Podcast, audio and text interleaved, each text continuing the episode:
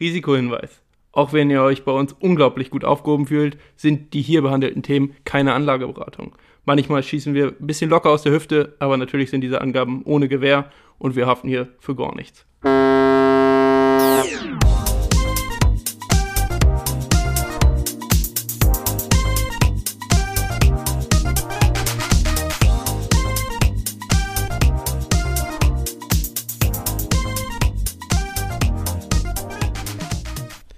Moin, moin Leute, herzlich willkommen zu einer neuen Folge Moin Money.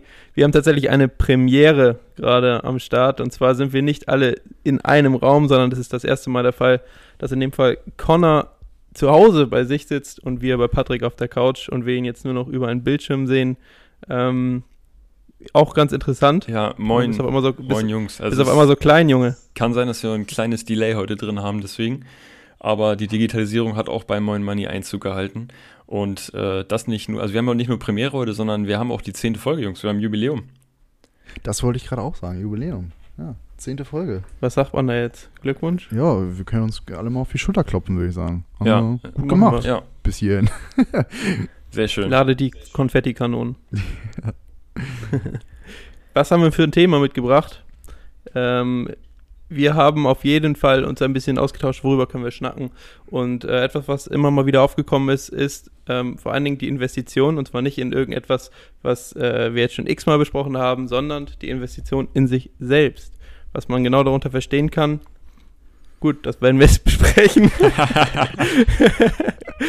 was versteht ihr darunter? Naja, wir können einfach mal ein paar Tipps geben, so, wo man da ansetzen kann, was wir darunter verstehen.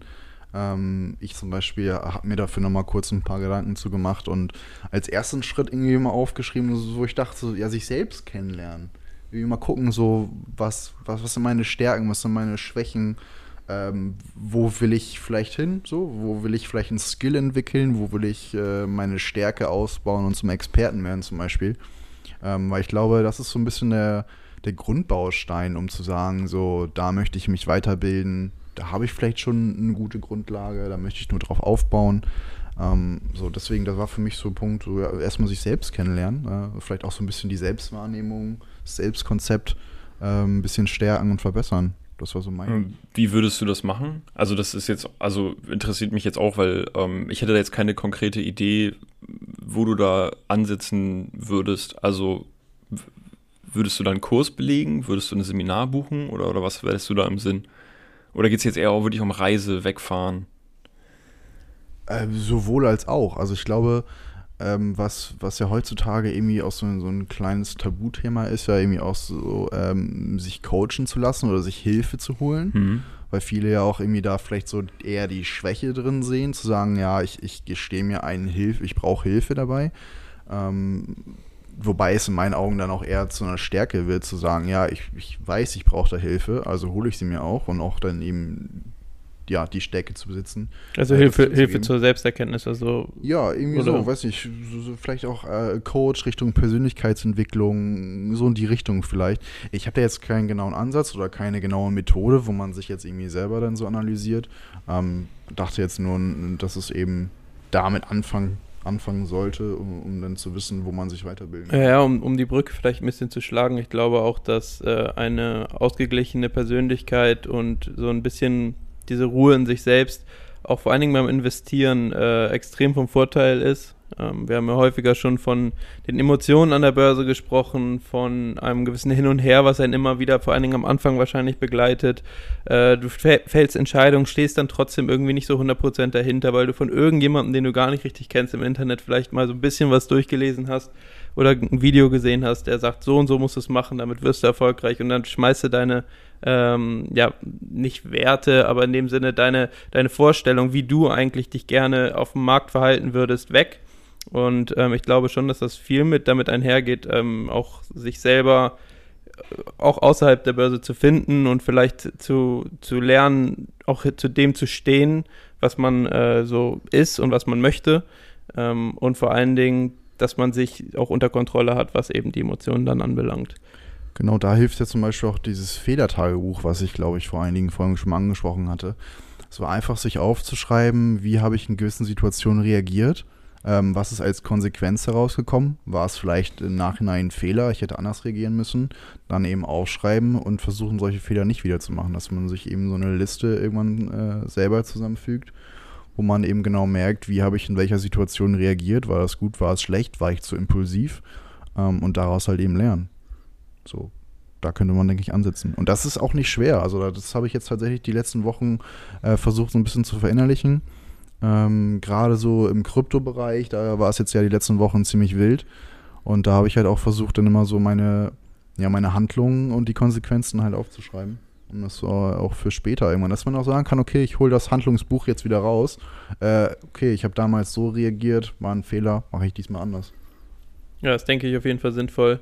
Ähm, ich, ich denke auch, dass äh, wenn man das unter Kontrolle hat, äh, sich vieles ein bisschen einfacher gestaltet, ähm, weil ich, man muss, glaube ich, wegkommen von dem Gedanken und vor allen Dingen, wenn man sich jetzt so unterhält, wie wir es tun, ähm, und bei dem einen läuft es besser und bei einem selber vielleicht schlechter, dass man äh, dadurch ja eine gewisse Unsicherheit entwickelt und die kann man ablegen, weil ich glaube, man muss wirklich wegkommen von diesem Gedanken, ähm, dass es nur diesen einen Weg gibt, um irgendwann langfristig auch das Ziel zu erreichen und das geht dann nur über, keine Ahnung, 70-30 Sparplan ETF oder die und die Aktie und die und die Gewichtung zwischen den Aktien, weil mein Kumpel macht das so und der ist gerade erfolgreicher als ich. So, ich glaube, man muss Geduld mitbringen und Geduld geht ganz viel mit innerer Ruhe einher und, und äh, vor allen Dingen Selbstbewusstsein in dem Sinne, dass man ähm, vielleicht auch seiner Recherche und, und seinem seinem Wissen vertraut, was man sich angeeignet hat und das nicht sofort immer gleich wegwirft. Mhm. Also ich finde es auch eine gute Sache. Ähm, ich im Nachhinein hätte man sowas selber, glaube ich, auch ganz gern mal gemacht. Ähm, es ist natürlich nur so, dass sowas würde ja eigentlich auch Sinn machen, mal vor dem Berufsstart sogar, ne? Also so im Alter vielleicht von 17 und 18 oder so. Und ich weiß nicht, wie die Preise bei sowas liegen. Ich kann mir vorstellen, dass solche Seminare ähm, auch so bei 1500, 2000 Euro liegen. Zumindest habe, als ich mal vor ein paar Monaten mal nach sowas gesucht habe, einfach aus Interesse ähm, gesehen, dass man da ordentlich Geld für ausgeben kann. Ähm, ist natürlich schwierig. Ich glaube, was ein, also das, was ihr gesagt habt, bringt einen auf jeden Fall persönlich weiter. Ähm, was wäre denn was, was ähm, vielleicht auch im Lebenslauf sich gut machen würde? Also, weil was mir da zum Beispiel einfallen würde, wäre sowas wie nochmal eine, eine, eine Fremdsprache. Also wo ich mich auch tierisch ärgere, dass ich die Chance in der Schule damals nicht genutzt habe, einfach gratis eine zweite Fremdsprache zu lernen ähm, und das nie richtig ernst genommen habe. Später in der Berufsschule hätte man nochmal die Chance gehabt, so die Basics in Spanisch oder so mitzunehmen. Hat man auch nicht so richtig gemacht. Hat das halbherzig äh, mitgenommen. Ähm, ja, und im Nachhinein ist eigentlich total schade. Ja, das ist tatsächlich ein Punkt, den habe ich auch aufgeschrieben. Neue Sprache lernen, einfach aus dem Grund auch, weil man dadurch einen besseren Zugang zu mehr Informationen auch hat. Ne? Wir wissen es ja selber, ähm, nicht jede Information, nicht jeder Artikel, nicht jede Studie gibt es immer auf Deutsch. Gerade ja Studien, ähm, da findet man ja viel Gutes eigentlich auf Englisch. Ähm, deswegen ist Englisch so als, als sollte man auch so als Basic ansehen, aber eben auch vielleicht nochmal darüber hinaus auch mal eine neue Kultur dadurch kennenlernen. Und ich glaube, es ist auch ein guter Weg, einfach kommunikativer zu werden und offener zu werden, sich auch dann eben raus aus der Komfortzone zu begeben und nicht nur sein sicheres Deutsch irgendwie zu haben, sondern auch mal dann eben in Englisch oder in Spanisch oder Französisch, whatever, also dass man sich halt so da auch ein bisschen dafür öffnet einfach. Ja, das ist ja das der klassische Auslandsaufenthalt nach der Schule und er wird ja immer wieder so ein bisschen abgedroschen. Im Moment habe ich das Gefühl, ach, die Lisa äh, fliegt wieder nach Australien oder der Alex nach, keine Ahnung, Thailand oder hast du nicht gesehen. Ähm, es ist trotzdem, und die Erfahrung habe ich selber gemacht, wenn man die Möglichkeit hat, das machen zu können, es ist so ziemlich das Beste, was in Richtung Persönlichkeitsentwicklung, Aufgeschlossenheit, aber eben auch diese Bewegung aus der Komfortzone heraus äh, machbar ist und möglich ist. Und auch mit Work and Travel, da brauchst du nicht ursprünglich nicht so viel Geld, um das anzupacken. Ähm, arbeitest du eben in einem anderen Land, aber ziehst sich so ein bisschen diesem, diesem ähm, gemachten Nest und äh, vor allen Dingen dieser Komfortzone, die durch Sprache äh, das, das, was dich umgibt, dein, dein äh, Wissen, was du dir irgendwie dann doch immer nur nischenhaft irgendwie bereitlegst, ähm, all das in dem entfließt du und, und äh, du lernst neue Sachen kennen und das ist äh, unfassbar wertvoll und du hast ja auch gefragt, wie es sich äh, dann Richtung CV, also Lebenslauf ausmacht, ähm, überragend. Also jeder, jeder Arbeitgeber sieht das sehr gerne. Ähm, und man lernt neue Kultur kennen. Insofern ist das, glaube ich, für jeden jungen Menschen, aber auch für ältere Menschen, wenn sie die Möglichkeit haben, ähm, ja. mein, ja, meine Sache, wo ich sagen würde, das kann ich jedem raten und ich glaube auch, äh, dass, dass ich nicht so derjenige bin oder so weit bin, wie ich dann teilweise bin in manchen Ebenen und manchmal halt überhaupt gar nicht so. Das ist natürlich immer unterschiedlich ausgeprägt, ähm, ohne dieses, äh, ohne diese beiden Auslandsaufenthalte, die ich hatte und ähm, die sind äh, wertvoller als jeder Bitcoin oder, oder Aktie. Ähm, das äh, kann man auf jeden Fall so festhalten, finde ich. Ja, also ich meine, es ist ja auf der einen Seite, sagst du, Investition in sich selbst würde ja bedeuten, dass du Geld aufwendest, was sich was dafür sorgt, dass du einen besseren Job kriegst, eine, eine, ein Stück weiter auf der Karriereleiter vielleicht kommst und es sich dann am Ende wieder auszahlt, weil ich meine, im Sinne einer Investition wäre ja in erster Linie erstmal, dass du nachher mehr rauskriegst, als du eingezahlt hast. Ähm, aber man darf nicht vergessen, genau das, was du gerade gesagt hast, dass selbst wenn du das nachher monetär vielleicht nicht mehr aufwiegen kannst, dass es eine Erinnerung, ein Erlebnis ist, äh, was, was du vielleicht auch gar nicht in Geld ausdrücken kannst. Und äh, da würde ich so eine Reise auf jeden Fall mit dazu zählen, glaube ich. Ja, ja, es gibt, es gibt ja auch, äh, um das vielleicht ein bisschen zu entromantisieren, äh, immer noch dieses Bild des wirtschaftlich denkenden Menschen. Mhm. Und da wird dann immer von Humankapital gesprochen. Und auch da erfüllst du eigentlich jedes äh, Kriterium. Ähm, man, man bildet, wie ich, wie ich eben schon gesagt habe, sich halt weiter auf ganz vielen Ebenen und man ähm, investiert sozusagen in sein Humankapital. Heißt, äh, man ist für den Arbeitgeber, künftigen Arbeitgeber, äh, auch mehr wert. Ähm, und ich glaube, äh, das kannst du aber genauso gut auf die Börse, aufs Investieren, auf dein Verhalten anwenden, weil du bist dann auch, auch wenn das überhaupt nichts damit zu tun hat, im Grundsatz, glaube ich, äh, noch eher bereit, diesen Schritt zu wagen und vielleicht mit deinem Geld, was du zur Verfügung hast, Bruch, zu Bruchteilen dann ähm, ja, an die Börse zu gehen oder sonst wo. Ja, aber was ich echt erschreckend finde, ist tatsächlich so ein bisschen die Tatsache, dass dieses gesamte Finanzwissen, das, wo wir seit zehn Folgen drüber reden, was wir uns selbst angeeignet haben, tatsächlich einfach selbst auf die Idee kommen durften, uns dann Bücher gekauft haben, Kurse gekauft haben, uns unterhalten haben, uns viel Sachen durchgelesen haben. Aber ich habe ja nicht ein, also nicht ein einziges Thema davon mal in der Schule gelernt. Also mein, so dieses finanzielle Wissen musste man sich ja komplett selbst erarbeiten, was ja prinzipiell erstmal nicht schlimm ist, aber ähm, das ist ein Thema, wo wir auch gleich noch darauf zu sprechen kommen. Ich glaube, dass so finanzielle Intelligenz immer wichtiger wird und seine Finanzen in die eigenen Hände zu nehmen, wenn man sich mal ähm, ja, zukünftige Renten und so weiter anschaut. Nur da versagt das Schulsystem aus meiner Sicht auf ganzer Ebene und ich kann mir nicht erklären, warum. Ich meine, ich habe teilweise Kunst, Musik, Religion und alles gehabt und ich würde behaupten, dass das alles nicht so wichtig für mein weiteres Leben gewesen wäre wie mal eine Stunde die Woche Finanzunterricht. Ja, da kann ich dir noch recht geben. Also ich glaube, das ist, das ist ein Baustein, der auf jeden Fall extrem vernachlässigt wird, wo auf, auf jeden Fall nachgebessert werden muss. Ich glaube, die, jetzt die Diskussion über das Schulsystem aufzumachen, ich glaube, dann sitzen wir in zwei Stunden. Ja, ja. Äh, aber so grundsätzlich ist finanziell äh, gesehen, lernt man ja eigentlich nichts. Ähm, eine andere Sache, die ich glaube ich noch ganz interessant finde, ist, äh, wie kann man im Alltag äh, die Persönlichkeitsentwicklung anpacken? Jetzt mal fernab vom ins Ausland fliegen und hast nicht gesehen. Ich glaube, das ist dann ja doch äh, recht aufwendig und das muss man auch groß planen. Aber um das vielleicht mal ein bisschen loszutreten, ähm, ich habe mich auch in der Vergangenheit schon ein bisschen mit der Persönlichkeitsentwicklung von mir ähm, ja, auseinandergesetzt, habe äh, zum Beispiel Bücher gelesen. So, und äh, es gibt da auch irgendwie komplett überzogene Bücher. Ich glaube, eins, naja gut, das muss man nicht bashen, aber das ist dann sowas in die Richtung so, äh, man soll sich selbst heiraten und hast du nicht gesehen. Also so ein bisschen so, so sehr, sehr ja, ja, so ein bisschen so selbst, sehr ausgeschmückt. Aber es gibt halt auch, auch Bücher, ähm, finde ich, die haben mir tatsächlich auch zu einer für eine längere Zeit, mittelfristigere Zeit wirklich geholfen und die waren auch immer noch im Hinterkopf. So ein paar Sachen, die dir da an die Hand gegeben wurden. Ich weiß nicht, äh, habt ihr da schon Erfahrungen mitgemacht? Ähm, ich kann nur so als Tipp geben, um auf jeden Fall so sich in der Persönlichkeit weiterzuentwickeln, äh, weiterzuentwickeln. Ähm, viel lesen.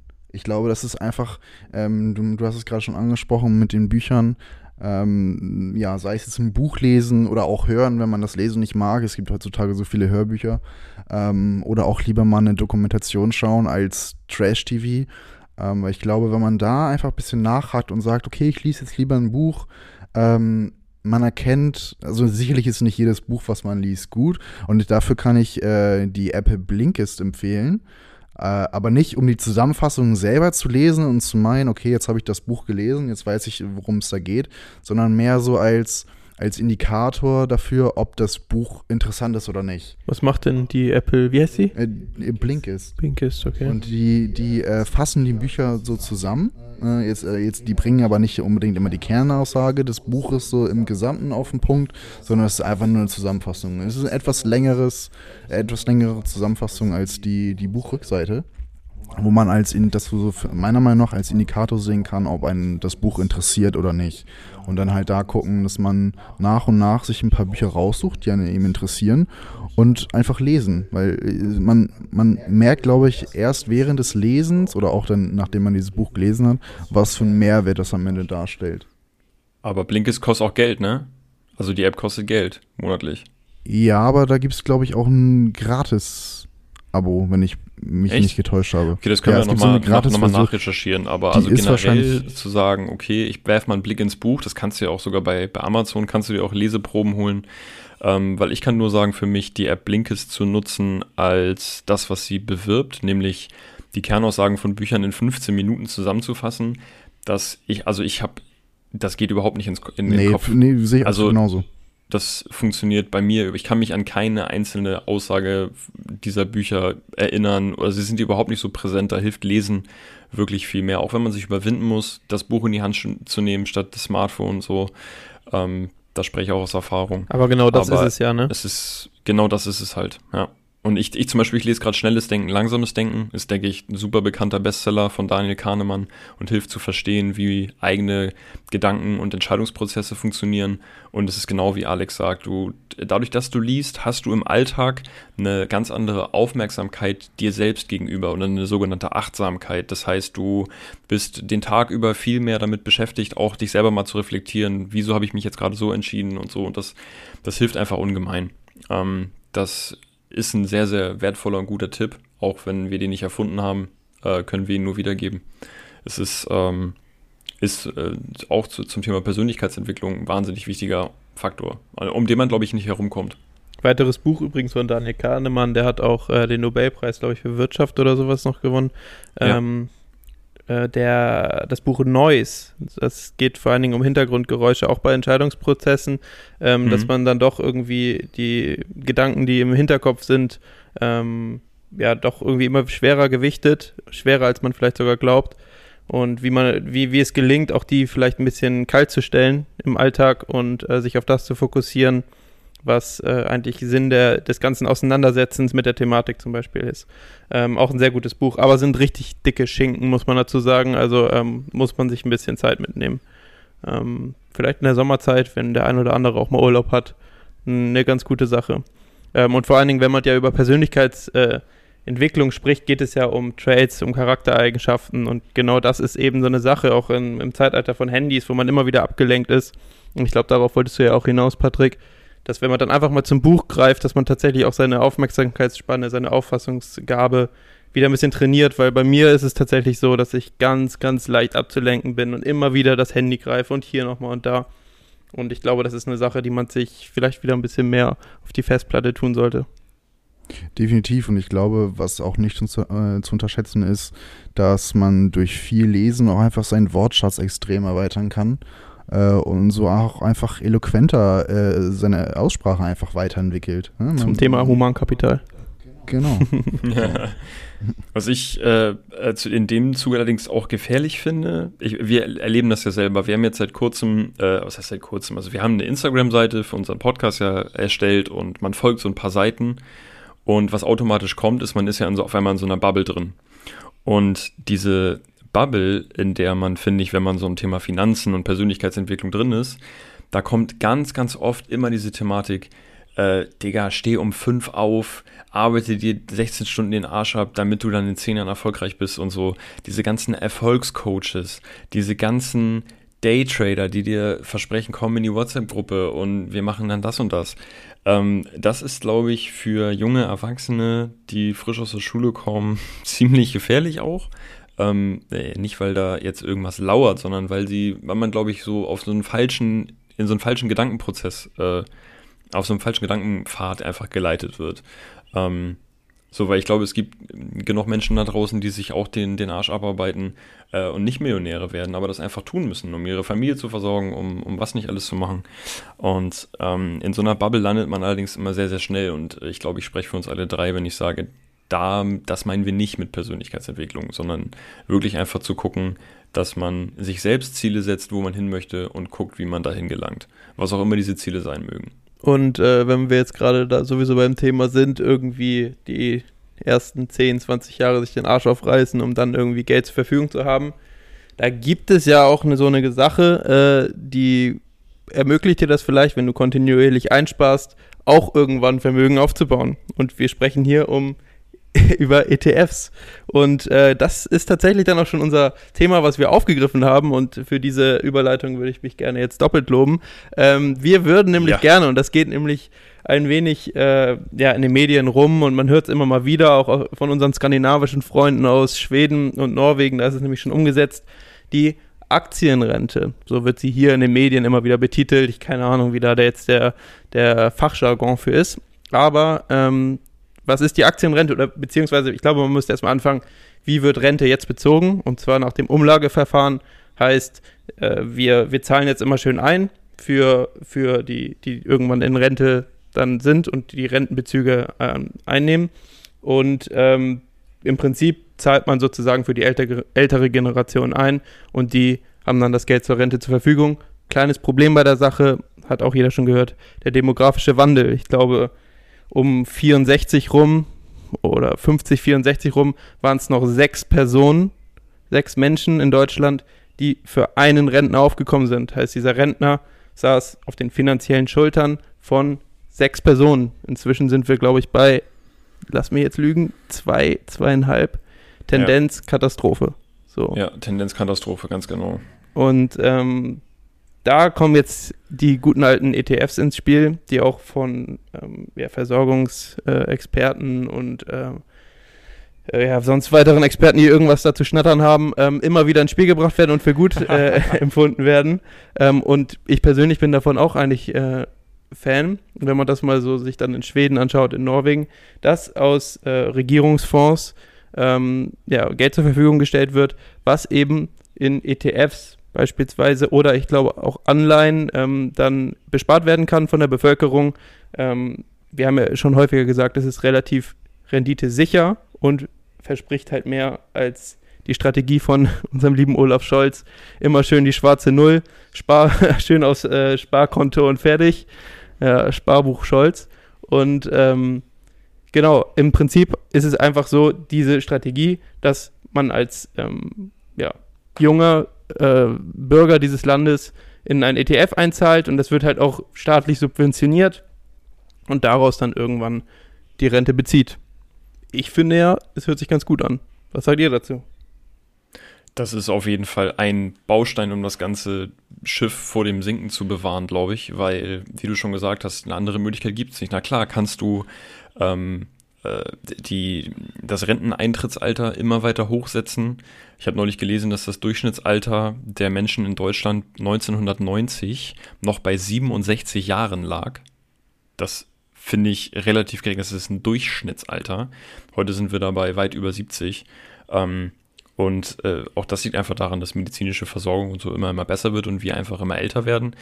Ähm, jetzt kann man das Renteneintrittsalter hochsetzen und die Rentenbeiträge erhöhen, klar, aber ich denke, dass die Rechnung wird immer noch nicht aufgehen. Man muss dann noch zusätzlich was, äh, was machen. Ich zum Beispiel habe null Plan, was eine Riester-Rente ist. Ich höre das eigentlich immer nur in einem negativen Zusammenhang. Ähm, ich, ich weiß nicht, ob ihr da mehr drüber wisst. Ich, ich dachte, das ist schon vielleicht sowas, was du gerade beschrieben hast, Alex, und nicht mit ETFs, sondern also, dass du privat noch irgendwas anlegst und das subventioniert wird. Das hat ja, ja nicht so einen guten Ruf, glaube ich Ja, es ist staatlich okay. subventioniert, das ist dann aber so ein Privat, äh, wie so ein Privatverfahren, was man, also wo man dann sozusagen für sich selbst, glaube ich, noch ein bisschen sorgt. Aber das ist so ein bisschen dünnes Eis, ehrlich gesagt. Aber es gilt, das habe ich auch immer wieder jetzt so in dieser kleinen Recherche für dieses Thema gelesen, als äh, brachial gescheitert. So, weil es einfach nicht aufgeht. Es ist einfach auch grundsätzlich so, äh, dass, äh, wenn, wenn wir jetzt über die jetzige Rente sprechen, dass man von, glaube ich, ungefähr 20 Jahren ähm, ausgeht, die ein Mensch durchschnittlich Rentenbezüge bezieht. So, und äh, bei einer Bevölkerung, die immer älter wird und immer wenig, zwangsläufig immer weniger junge Menschen eben für diese älteren Menschen einzahlen können, gibt es ein Problem. So, und äh, das ist, das ist, also, das ist auch wieder diese deutsche Mentalität, finde ich, immer so Sicherheit, Sicherheit, Sicherheit äh, in meinen Augen fährst du da mit Sicherheit gegen die Wand. Aber mehr halt aber auch nicht. Also, äh, wenn, wenn dir wirklich jetzt Leute sagen, hey, pass mal auf, äh, und Leute wie Olaf Scholz, unser Finanzminister, ähm, wirklich mit Stolz sagen, nee, also wir, äh, wir, ich, ich zahle nur schön immer brav auf mein Sparkonto, was anderes will ich gar nicht. Aus, von Norwegen kannst du nicht lernen, das ist kompletter Mist. So, das ist diese deutsche Mentalität immer mit Sicherheit ran und ich, das ist ja auch, das sagen die Zahlen ja eben auch. Also die Deutschen sind äh, ja, die Bevölkerung, die mit am wenigsten in Europa in, in Aktien und oder in andere Sachen investiert, weil sie immer ja. schön äh, einheimsen wollen, aber sie merken gar nicht, dass das Geld immer weniger wird. Und wenn das die Regierung schon vorgibt, dann sehe ich da ein ganz, ganz großes Problem. Ja, ich denke auch. Also vor allem, wenn es staatlich subventioniert wäre und ähm, ich glaube, das ist generell eine schöne vertrauensbildende Maßnahme wäre für den gesamten Finanzmarkt und um eine junge Generation an das Thema heranzuführen. Ich glaube, die Bereitschaft, ähm, da zu investieren, ist größer als noch vor 40 Jahren. Ist natürlich die Frage, ob ähm, irgendwann, also der nächste Crash an den Finanzmärkten kommt ja irgendwann, wer weiß, durch was er ausgelöst wird.